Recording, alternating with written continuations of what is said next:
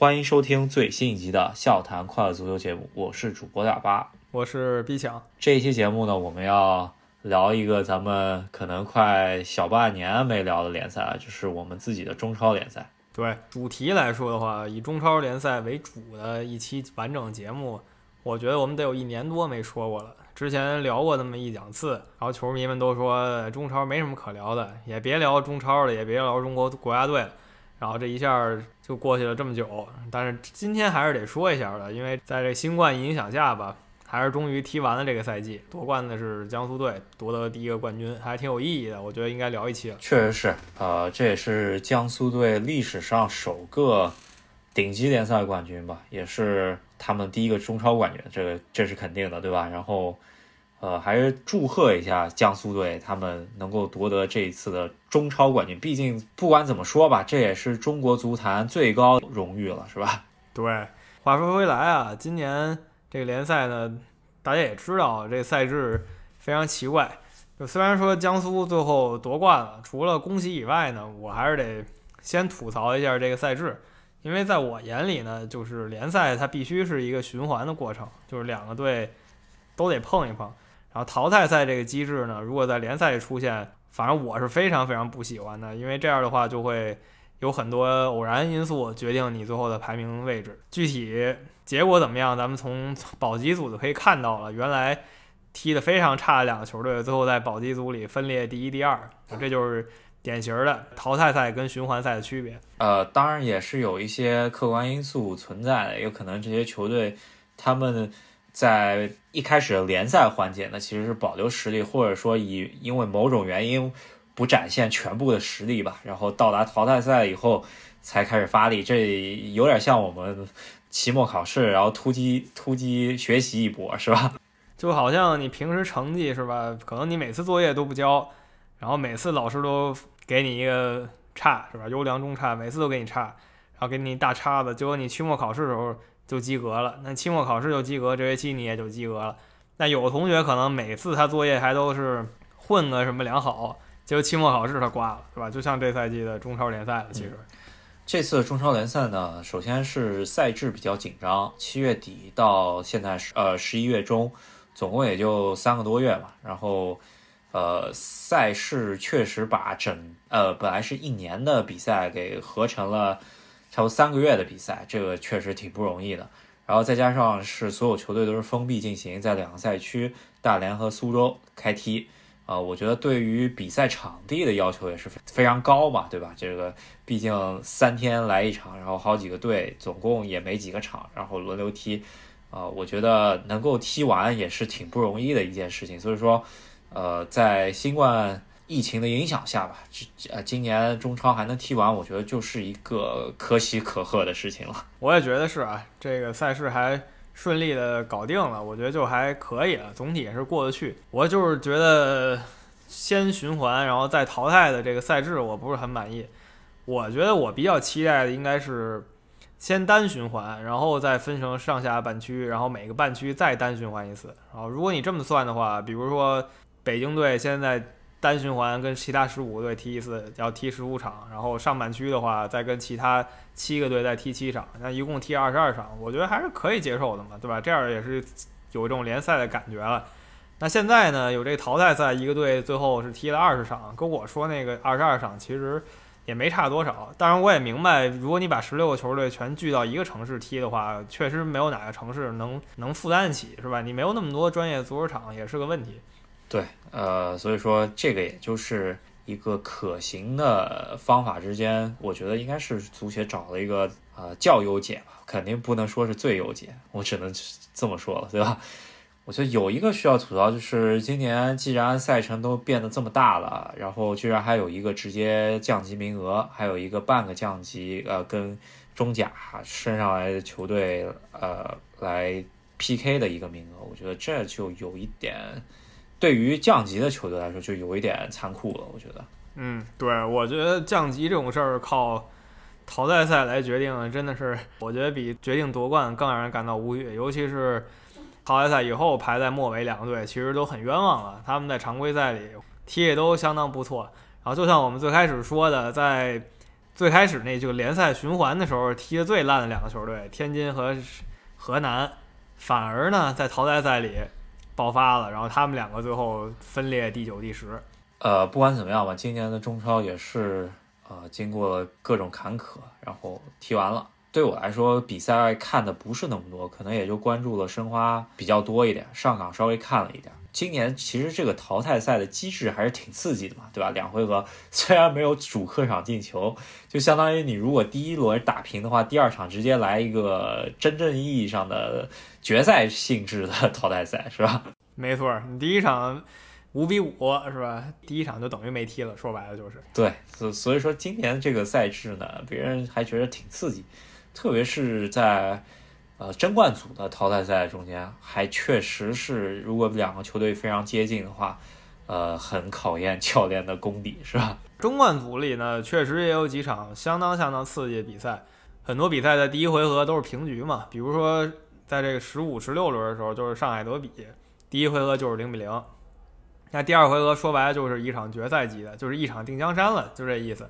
然后呢，这个半决赛的时候，北京跟广州也是第一回合零比零，然后上海跟苏宁也是第一回合一比一，所以到第二回合就都等于这个一场定江山的比赛，就是谁赢谁直接晋级。嗯在说淘汰赛之前呢，我们说一下谁进了上半组的淘汰赛，带一嘴常规比赛。呃，我觉得常规赛的话，A 组的平均实力肯定是比 B 组稍微强一些的，主要还是因为今年有一个大连，呃，他们上赛季就挺不错，外援加内援都还挺不错，但是本赛季大连的外援走掉不少，然后还有一个深圳，他是基本上把去年的天津，呃，权健的班底给挖过去的嘛，这这两支球队基本上就搅局了。然后申申花呢，按照去去年的排名比的话，他其实本来是应该去下半区的。他呃这赛季吃了不少广州恒大的一些老将，之后呢，国内球员班底增加不少，但外援还是不太行。呃，不管怎么样吧，就是变成了大连、深圳、广州，呃，加上申花这四支球队争了，呃，这个组的第四。然后申花可能也是常规赛的到了第二轮才。勉强看到了一线希望拿到第四，然后前三名分别是广州恒大、江苏苏宁和山东，其实也就是江苏苏宁和山东争第二，广州恒大啊基本上是一路领先，然后呃直到最后几轮才丢分儿吧，非常有说服力的这么一个拿到小组第一。然后另外一个组，我觉得就除了前两强以外，另外的球队都基本上比较逊色一些。我觉得上海上港呃稳拿。小组第一主要还是他两回合对北京国安都赢了，第二北京国安也是基本上稳的拿第二，其呃其他球队就比较混战了一些，是吧？对，像重庆、啊、河北华夏幸福啊这些，我不认为他们真就比武汉或者石家庄强太多，那最后还是以这三四个胜场优势，然后进到了争冠组。但这两个队进到争冠组以后，就是没那么大劲头了，都是一上来就被淘汰。尤其是广州跟河北这场，是吧？广州直接两回合八比一把他打爆了，这个确实说明广州实力的。然后那这点儿呢，就很像这美国人的赛制了，就跟什么东西区啊，然后东区、西区，第一名对第八名，第二名对第七名这样的。在中超也是类似的情况，第一组的第一名就对了。第二组的第四名，然后就会产生这样的效果。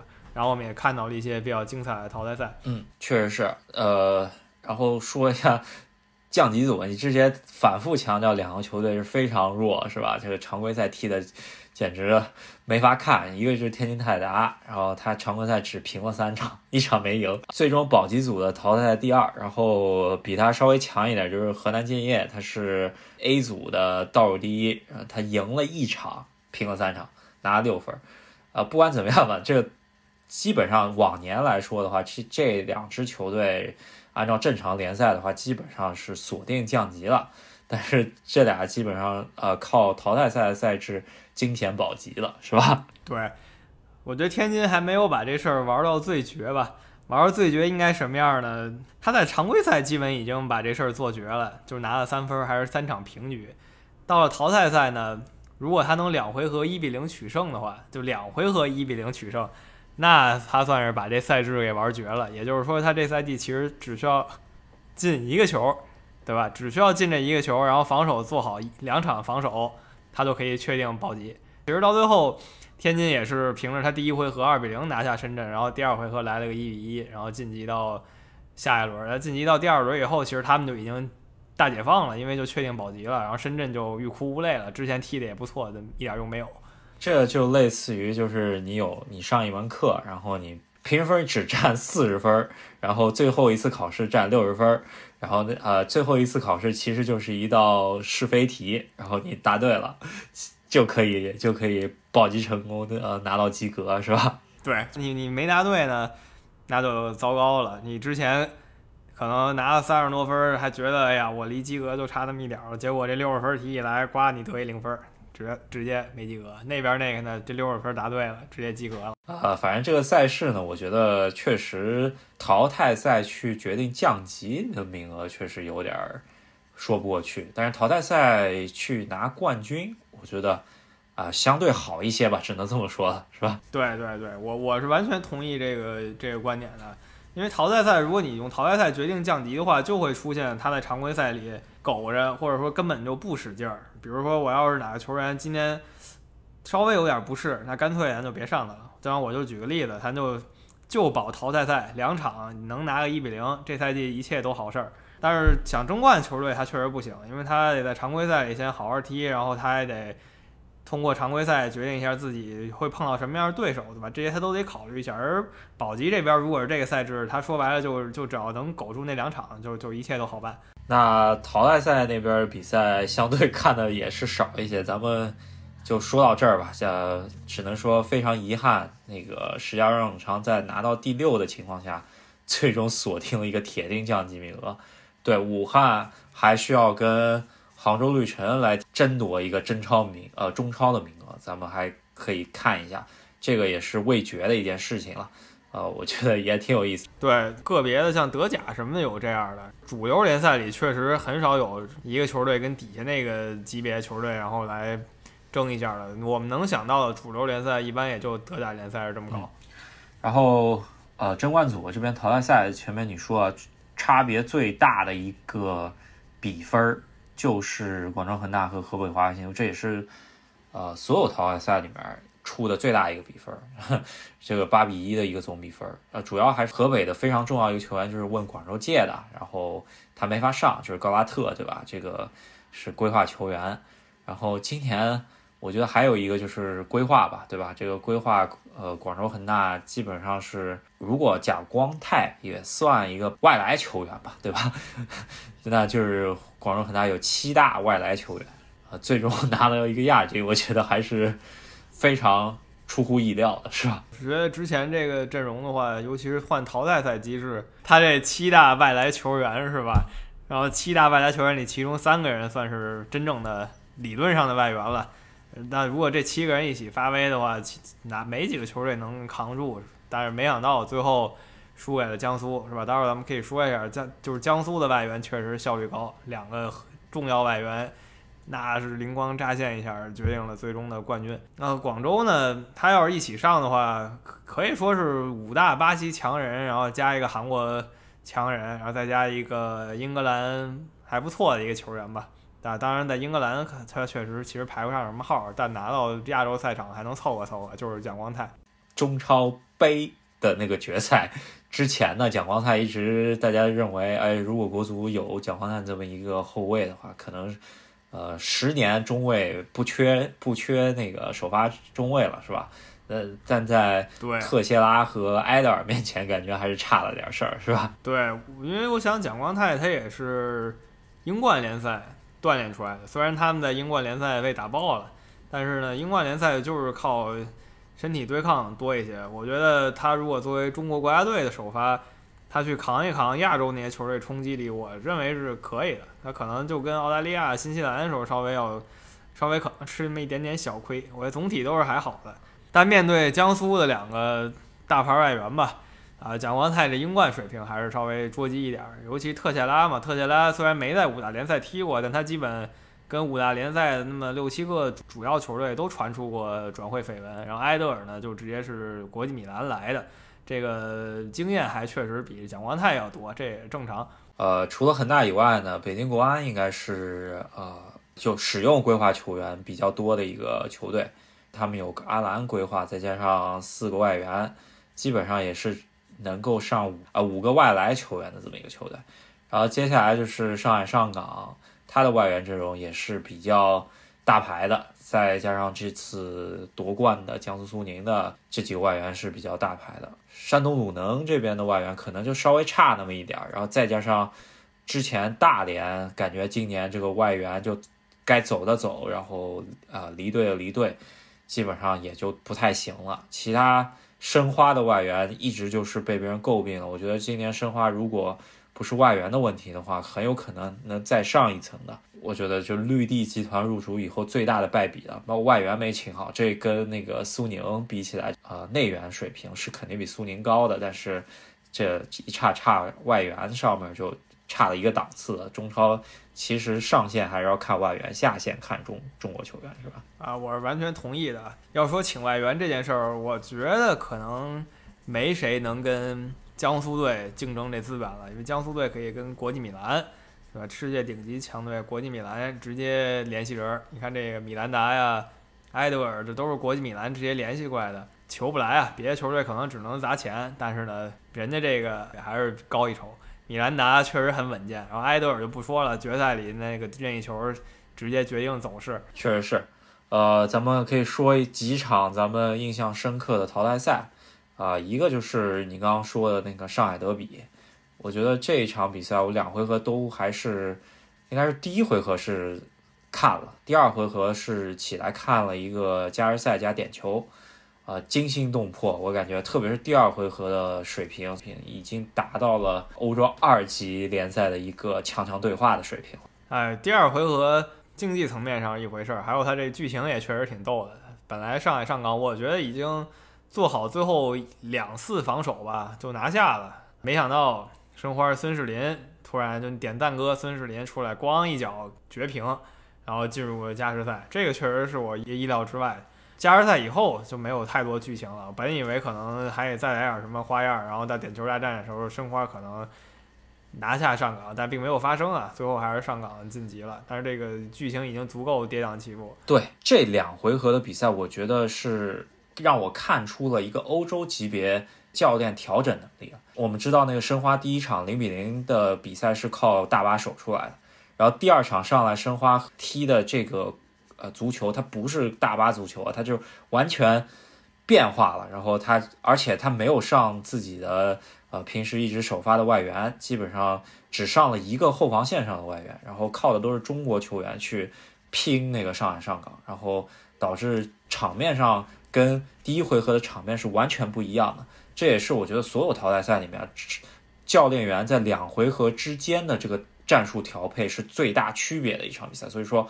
崔康熙这次的调配啊，也是令我刮目相看的，有点可惜啊，就是最终没有拿到结果，也是场面踢出来非常好了，在加时赛基本上已经把上港给击垮了吧，但是最终没有啊取得进球，那个杨旭最后那个单刀加上莫雷诺几个越位球吧，这最后没把握住，然后呃进入到点球大战以后，队长莫雷诺第一个踢分踢。被上港的替补门将呃陈威给扑出来，这个也确实没有办法了。其他球员没有罚丢，然后就只是莫雷诺，你也不能怪他，对吧？然后呃惜败上海上港，这个时候我觉得对我来说，因为相对来说我还是支持上海足球的嘛。上海上港最终能如果能够进到决赛区踢广州恒大也是不错的一个剧情，但是没想到上海上港有点拉胯。对。反正我觉得这场确实像你说的，崔康熙这一手确实在中超赛场上很少见。你看中超赛场上，我们最多见其实就是关键时刻找外援，是吧？这外援解决问题，这就是中超赛场一一贯思维。啊，崔康熙这一招，哎，确实让人眼前一亮，是靠着一些本土球员，然后都打出一个整体的感觉。啊，很有可能就是他走出了一条中超的新路，然后从此以后你就觉得请这种，当然如果你每一场都能踢成这个水平，那确实请顶级外援就没有那么重要了，你可以请一些更务实的外援。那具体他这一套好不好使呢？我们看看，看看他能以后带着上海申花走到什么位置。这个上海德比确实挺经典的，然后进入了下一轮，就是半决赛这两场半决赛都不错。首先第一场呢就是广州跟北京，我觉得这场半决赛是整个淘汰赛里整体水平最高的。决赛呢，决赛应该是个人实力展现的更多一点，但是半决赛广州跟北京这一场应该是就是两个球队整体算是这赛季最强对话吧。我觉得你是少提了之前那个。呃，八强的那场比赛是吧？就是主要是争议实在太大，北京和山东这个争议，我我我稍微提一嘴吧，就是两回合山东感觉被黑了两个球是吧？然后黑了不少中超裁判，VAR 也出问题。不管怎么样，我觉得山东比较比较中肯的讲的话，我觉得山东是被偷走了，被偷走了一个四强席位吧。但但是最终我觉得北京也不能说完全啊没有机会，但是。呃，确实是被裁判黑了一手 这场比赛。呃，其他我也不多说了，我怕引起争议，是吧？是，这肯定要引起争议。首先，我我是北京的这个铁杆球迷，我肯定不乐意说我自己球队应该输什么这种话。詹中觉得自己那个球冤了的话，也可以理解吧。今年中超是最大的争议了。好，那我们来说一下半决赛。半决赛就像你说，我也认为广州和国安。呃，这这个对决两回合应该属于，也让我感觉到就是技战术水平是可能现在中超最高的一个技战术水平。呃，两回合的淘汰赛也是两个教练互相制衡，然后第一回合零比零，第二回合踢出一个啊有进球的一个比分，然后其实也是保利尼奥来决定胜负的这么一个一脚吧，对吧？然后另外一个半决赛，其实这。决定胜负的那一脚基本上很像是吧？这呃，因为这边是保利尼奥来了一脚，怎么说挂死角的呃禁区外的射门。那边苏宁和上港决定胜负的那一脚是替补上场的一个中国球员啊，罗静来了一脚惊世骇俗的禁区外的远射啊，这个确实也是没有想到。呃，第一回合我觉得上海上港和苏宁这边是。上海上港铲球得到一张红牌，然后靠最后，呃，摆了一个大巴，然后靠吕文君运气也比较好，在禁区内打在呃苏宁后卫脸上弹进去一个乌龙球，呃，拿了一个把比赛拖入到最后一个决胜局吧。然后苏宁这边在第二回合中间，在少一人的情况下，也在落后的情况下，然后无锡站了出来，是吧？然后把比分扳平了之后。加时赛，罗静来了一个惊世骇俗远射，把上海上港给淘汰了。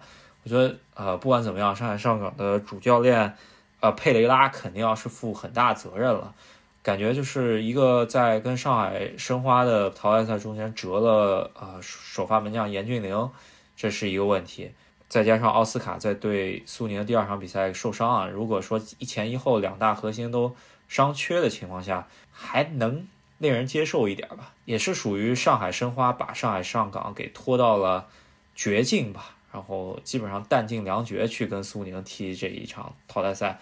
嗯，对，就总体实力的确是，咱也说说实话，苏宁还是落后于上港一点。但你仔细就如果看整个赛季踢完以后，咱马后炮一点，苏宁呢，他最后是连续十四场不败，对吧？这个其实是个很。很难做到的成就。你这整个赛季一共就二十场球，你其中最后十四场球都没有输过，就可以看出他们是有一个很明确的安排的，对吧？包括刚一开始进淘汰赛，苏宁也是一比零这样的比分，然后拿下了比赛。所以跟上港他又是能只赢一个球。那到了最后决赛呢，苏宁也是在第一回合他跟恒大踢个零比零，而且咱也是得实话实说嘛，整体实力苏宁肯定是。不如广州恒大的，尤其是国内球员，是吧？差老老多了。但是呢，他这个整体规划，第一回合零比零，然后到第二回合大家进前主力，然后你一看，好，我们场上或者说整个比赛一上来八个巴西人在场上，是保利尼奥、塔利斯卡，然后费南多、洛国富、埃克森，这是恒大这边巴西五虎了，可以说。然后呢，苏宁这边算是巴西三剑客吧，米兰达、特谢拉、埃德尔。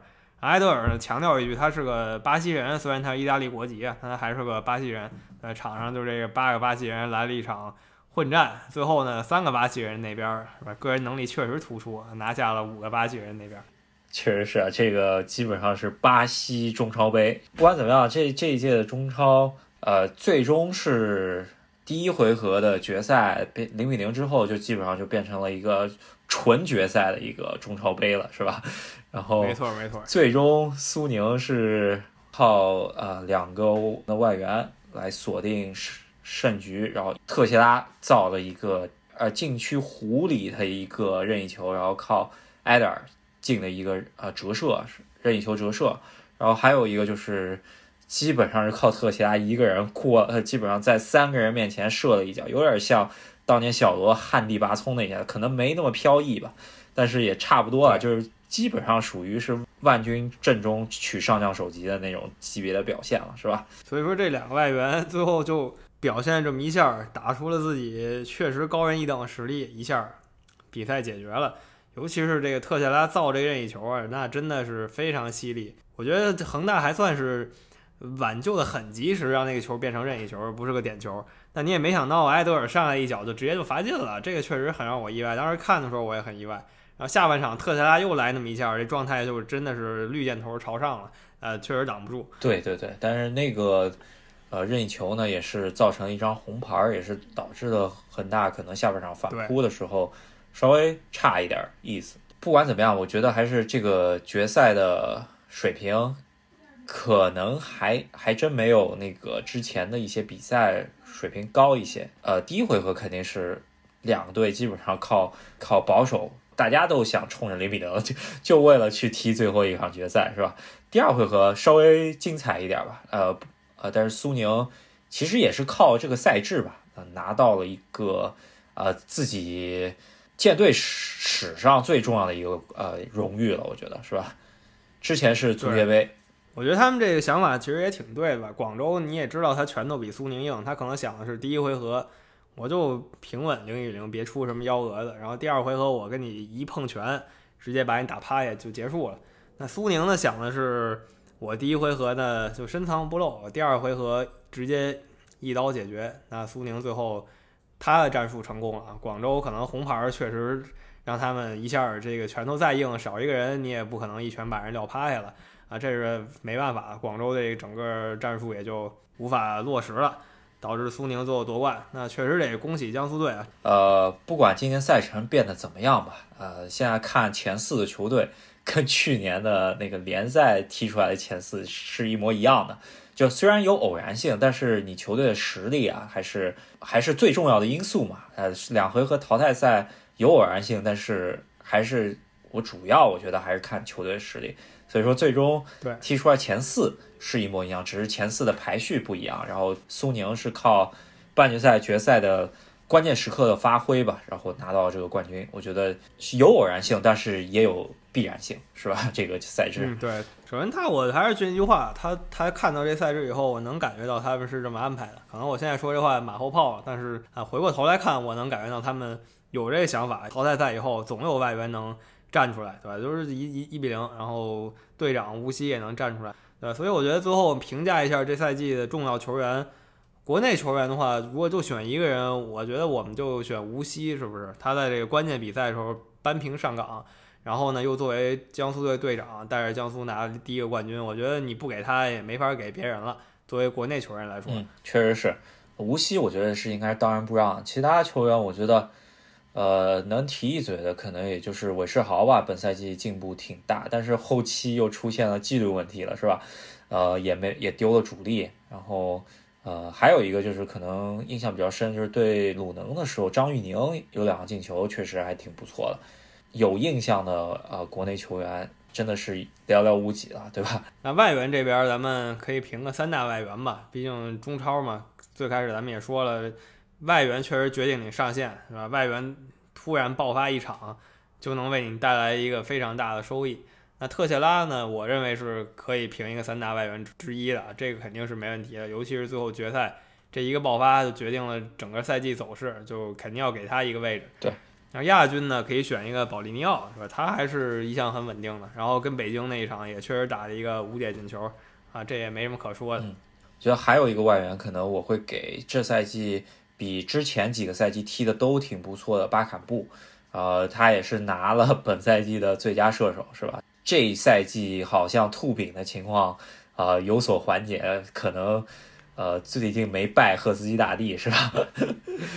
对，真的，他之前已经快变成中超赫斯基了。但是你想，这也是大高个儿，然后又是一个非洲裔球员，是吧？那这真有点这中超赫斯基的感觉。但是这赛季确实还不错，打出了赫斯基三十岁之前的水平。啊，确实是。中超结束了啊，本赛季，呃，江苏宁拿到历史上呃球队历史上第一个联顶级联赛冠军。然后呃之后中国足坛。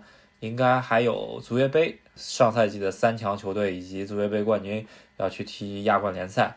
这亚冠联赛也是前六轮比赛，呃，非常紧张，就是基本上一个月踢完六场比赛，啊，然后也是集中大家一起踢。我也不知道到底怎么看了，因为我知道西亚球队那边亚冠已经基本上踢完了，然后现在就等东亚这边决出来再踢个决赛，然后亚足联基本上就是草草了事儿，也不 也就是为了。不去违反合同，很多赞助商的合同啊，把一个冠军搬出来就行了。对，就现在基本就是蒙事儿了。西亚这边就是已经坐等了，是不是？西亚冠军已经都明白了，在决赛那儿就坐等这个东亚这边了。东亚这边呢，就一个月时间，你得狂踢，因为十二月十九号就是真正亚洲决赛了，东西决赛是吧？西亚那边确定了是伊朗的一个叫百斯波利斯的球队，这个。对，呃，我觉得中超联赛。啊，这几支球队到底，我觉得起码上海上港方面，现在估计还得琢磨到底派不派主力，因为他本赛季如果派主力去亚冠的话，足协杯拿不下来，那下赛季就没亚冠踢了。反正就是非常奇葩，足协杯和亚冠必须取其一吧，对吧？然后现在就看看那个到底恒大和国安该怎么踢这个亚冠比赛了。我觉得这两个球队还是。比上港可能希望大点儿，我觉得申花可能就少输点儿就比较好了，因为确实伤病实在太严重了。但是有一点比较好，就是本赛季中国足协吧，让踢亚冠球队可以把自己租借出去的球员给招回来，这个是一个比较好的一个办法吧，可以让你两线都可以踢一踢。反正就是也是没办法，办法明显能看出亚足联组织水平就非常捉急了。你像恒大那个小组对手。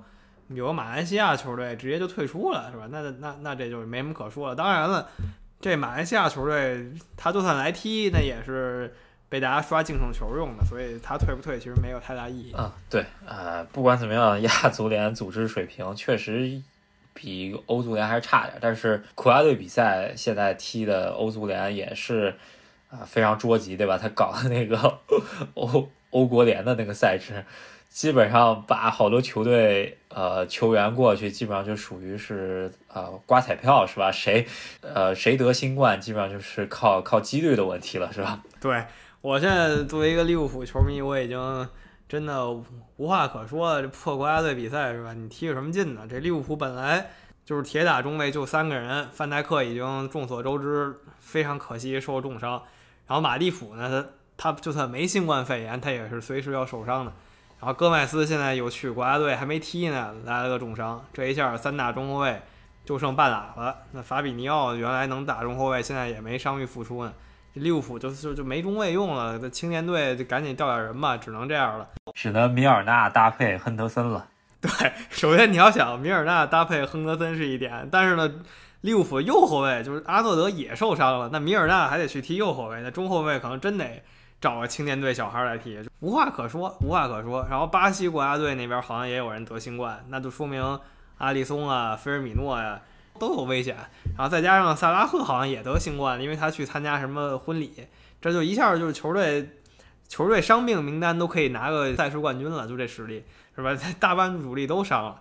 对于利物浦球迷来说，确实最近操碎了心啊！这个不管怎么样，国家队比赛完了以后，还有一场榜首大战呢，是吧？跟狐狸城别被瓦尔迪打爆了，是吧？好在就是狐狸城，就是莱斯特也被这个国家队比赛和新冠坑的有点爬不起来。现在大家真的就是。菜鸡互啄了，上的都是平时的角色球员，那我就看我奥里奇大帝能不能带起大家了啊！那这一期给大家稍微聊了聊今年中超，应该说是我们印象中间的中超吧。其实看的比赛没有像往年那么多了，这个因为这个赛程也是确实支离破碎的，也是三天一场吧，确实也很难让人每场都去看了。但是关键比赛申花的比赛我还是看了的。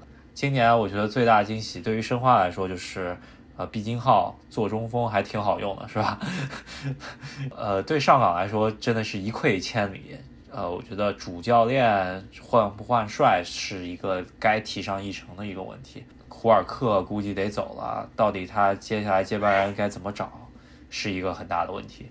呃，所以上港的前景吧不是特别明朗，而申花看一下外援接下来找谁吧，是吧？这个是最头疼的一个问题了。对，这个确实咱们都走着瞧吧，毕竟国内赛事还没结束，足协杯，然后亚洲赛事还都可以关注一下。未来一个月，就是家乡球队们也都还挺挺忙碌的，是吧？像北京听说又要失去巴坎布了，可能巴坎布银子挣够了，又要回去追求梦想了啊！这些咱们都可以走着看。那这期咱们就聊到这儿。时隔一年以后，终于又做了一期关于中超的节目，是吧？朋友可能不爱听中超，也担待一下，这毕竟一年才一更呢。确实是，也毕竟是苏宁历史上第一个冠军嘛。祝贺江苏苏宁勇夺中超杯冠军！祝贺江苏队啊，第一个联赛冠军。那这期就聊到这儿。喜欢我们节目的朋友呢，别忘了给我们节目点个赞，然后给我们的节目留言。欢迎大家在喜马拉雅上、在网易云音乐上、在微信公众号上关注赫斯基大帝和我们的节目。好，那我们下期再见。好，下期再见，拜拜。